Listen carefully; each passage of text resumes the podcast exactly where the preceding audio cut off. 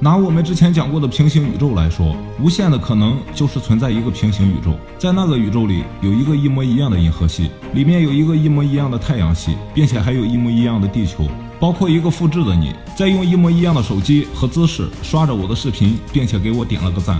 我可能会非常喜欢你，但是你看到这个一模一样的自己，会不会觉得毛骨悚然呢？这就是无限的可能。但是要说宇宙是有边界的，那我们怎么感知不到呢？有人说，我们人类相对于宇宙来说还是太弱了。要是我们能完全了解宇宙，那我们不就是这个世界的神了吗？关于宇宙是否有边界，科学界一直有一个争论，但是很难分个高低。后来，一位伟大的物理学家出现了，他就是爱因斯坦。他提出宇宙是有限无界的，什么意思呢？宇宙就好比是一个逐渐吹大的气球膜，大小有限，但并没有边界。设想我们是二维生物，只能感觉到两个维度，也就是只能感觉到面，那么我们在这个气球膜上是感觉不到有边界的。